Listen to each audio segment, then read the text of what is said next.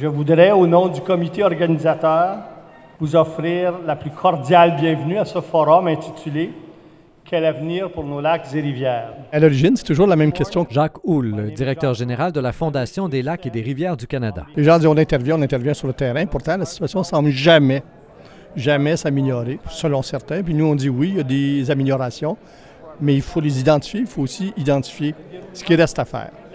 Et aussi, deuxième chose, l'environnement, ce n'est pas qu'une question d'argent, ce n'est pas juste qu'une question technique, c'est aussi une question éthique. Alors moi, j'ai toujours pensé que si on peut convaincre les gens de la valeur esthétique de l'environnement, le plaisir qu'elle nous procure, on va l'immobiliser encore davantage que simplement en misant sur leurs intérêts. Conférencier. Le docteur euh, Madramoto est une autorité mondiale en matière de gestion des cours d'eau, de drainage et toutes les questions qui sont reliées. Tout au long de sa conférence, le doyen de la Faculté des sciences de l'agriculture et de l'environnement à l'Université McGill a fait ressortir que partout à travers la planète, l'avenir des lacs et des rivières passe par une réflexion faite en mode bassin versant, parce que c'est la seule façon d'avoir tous les groupes autour de la table, malgré les intérêts divergents. Biologistes pensent la priorité de l'eau, c'est pour les spécies aquatiques. Mais non, c'est important, mais aussi on doit considérer l'utilisation de l'eau par les, agriculteurs parce que c'est un secteur très important pour nous en Québec. Donc, pour soluer le conflit entre les différents secteurs d'utilisateurs, c'est la raison pourquoi d'avoir la participation de chaque utilisateur dans le, développement de programmes de gestion de l'eau intégrée par le bassin versant. Aux États-Unis et en Ontario, des groupes ont mis sur pied un système d'échange de quotas d'utilisation de l'eau similaire au principe de la bourse du carbone, le Water Quality Trading. Le problème de l'utilisation est le même que j'ai mentionné pour euh, les conflits entre différents utilisateurs. Euh, par exemple, vous êtes l'industrie des mines. Beaucoup de monde pense, oh, vous pouvez payer plus nous en agriculture ou dans le secteur des forestiers. Donc, il y a des, des compétitions, des conflits pour tâcher le prix pour la qualité de l'eau. Un prix qui est toujours à refaire puisque la valeur d'un litre d'eau n'est jamais la même d'un bassin versant à l'autre.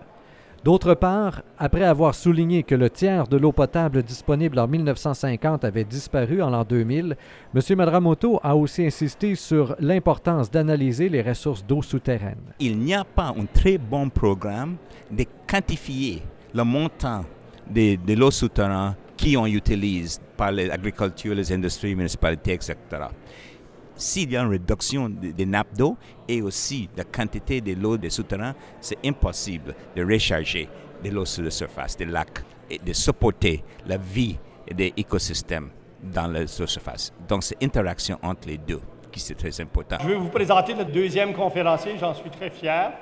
C'est M. Marcel Groslot, président de l'UPA depuis un an. La conférence euh, qu'on va vous présenter aujourd'hui s'intitule L'importance du partenariat. Et c'est un mot qui va revenir souvent dans cette conférence-là. Il faut que les producteurs euh, agricoles voisins ou dans un même bassin versant travaillent ensemble. Si sur 100 producteurs, il y en a un seul qui travaille, ça ne donnera rien. Donc, il faut convaincre les centres de travailler ensemble. il faut convaincre les intervenants du milieu, les MRC, tout ça qui gèrent les cours d'eau, de s'impliquer aussi disons qu'il y a une saison et demie, là, disons cinq mois où on peut vraiment travailler nos sols.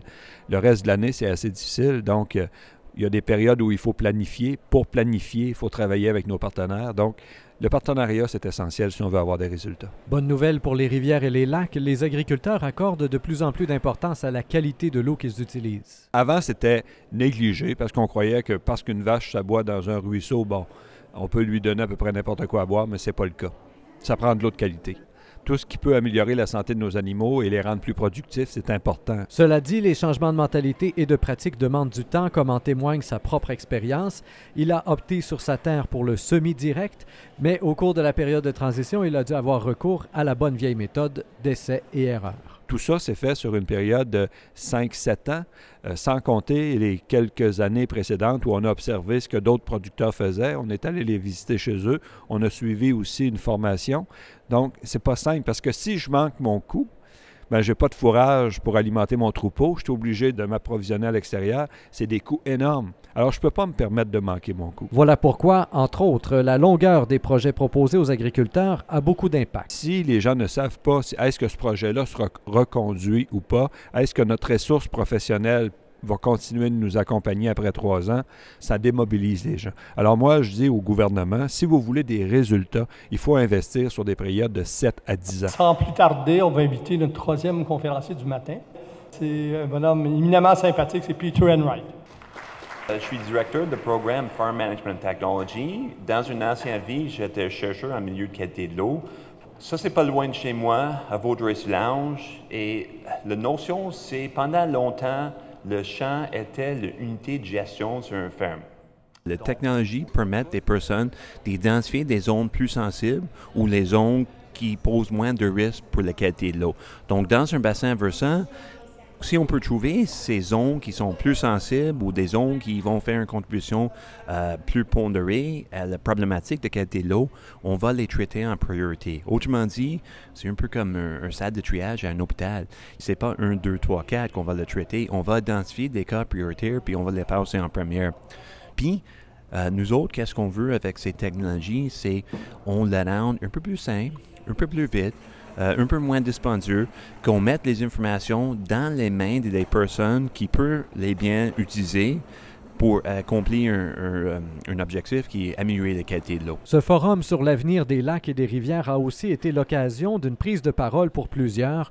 Voici quelques extraits en rafale. On continue à détruire avec les connaissances qu'on a et après on dépense une fortune pour essayer de restaurer une petite zone alors qu'avec le même montant d'argent, on aurait pu protéger une zone à côté. Moi, je demeure près du fleuve. Euh, ça coûte minimum 500 pièces d'une bête linéaire pour essayer d'arrêter l'érosion et ça ne durera même pas le temps de faire le paiement de la patente. Il va falloir changer nos méthodes. À vitesse qu'on va là, on a pour 500 ans. Fait que l'avenir de nos lacs et de nos rivières, pour les jeunes, je vous dis bienvenue. Vous allez avoir de l'ouvrage jusqu'à votre pension. N'ayez pas peur, là. Un des problèmes, c'est qu'en drainant les sols comme on le fait, le transit de l'eau est accéléré, puis là, on augmente l'érosivité du cours d'eau et les problèmes en aval. Donc ça, c'est tant qu'on n'agira pas là-dessus, mon impression personnelle, c'est qu'on va euh, avoir beaucoup, beaucoup de misère à gérer nos cours d'eau. Au niveau des autorisations, que des fois, c'est bien difficile à avoir, ça dépend de la tête de l'inspecteur, comment il interprète le règlement fait que quand on parle de peut-être manque d'expérience dans notre pool de coordinateurs qui est bien jeune puis qui n'a pas eu de mentorat, euh, ben, ce serait fun qu'il y en ait aussi dans les inspecteurs municipaux. À la fin de cette journée, j'ai pu recueillir les commentaires qu'on pourrait résumer dans ces quelques interventions. J'ai appris beaucoup de choses au niveau. Le, il y a encore beaucoup, de, il y a plus de travail de terrain à faire que je pensais. Euh, c'est le constat. Je pensais que c'était plus, euh, plus avancé que ça encore. C'est un discours qu'on entend beaucoup. C'est un peu euh, décevant parce qu'on voit qu'il y a beaucoup de choses de mise en place, mais ça reste sur les berges. Fait que j'aurais aimé entendre un peu plus là, des réalisations qui se font dans les champs. J'aime ça, cette présentation-là, de voir la diversité des initiatives qui sont mises en place. Et ça, j'en prendrais toujours plus. Donc aujourd'hui, euh, particulièrement apprécié l'intervention sur euh, la pêche haute du lac Saint-Pierre. Ça, ça a été mon coup de cœur. Un désir qui se confirme aussi dans les propos de Claude Grondin, qui est directeur de la Fondation de la Faune du Québec et co-animateur de la journée. Ce qui m'impressionne toujours dans une journée comme ça, c'est le réseautage, c'est la diversité des gens, c'est la qualité des interventions. Euh, je vous dirais que les présentations ont été très intéressantes mais j'aurais aimé peut-être qu'on aille un petit peu plus loin dans le pratique pour motiver nos gens à en faire plus des projets parce qu'on l'a bien vu, la mobilisation, la connaissance, euh, les nouvelles techniques, c'est majeur si on veut que les projets lèvent. Le mot de la fin revient à Jacques Houle, directeur général de la Fondation des lacs et des rivières du Canada et organisateur. La difficulté de, du monde environnemental, c'est sa grande diversité d'intervenants. Si on prend par exemple les conférenciers, M. Bilodeau qui parlait vraiment très rare, c'est un producteur agricole, il est président de l'UPA. Il y a une dame qui a un postdoc en hydraulique, a dit non, moi là, je ne suis pas pour entendre ça, c'est du jardin d'enfance. Et tu as des gens, effectivement, qui sont agriculteurs, qui sont venus voir, genre, écoute, ça n'a pas de bon sens, vous faire parler à un docteur de l'Université McGill. Donc, on est conscient que ça ne répond pas tout à fait aux attentes de chacun, individuellement, Mais dans l'ensemble, moi, je pense que c'est une belle réussite. Soulignons pour terminer qu'un programme de mentorat a été annoncé à la fin de la journée afin d'accompagner les jeunes qui mettent sur pied des projets autour des lacs et des rivières. Les détails restent à ficeler et le tout sera officiellement lancé d'ici quelques mois. Comme toujours, chers auditeurs, je vous invite à partager ce reportage sur Facebook, Twitter et autres réseaux sociaux. Au microphone, Rémi Perra.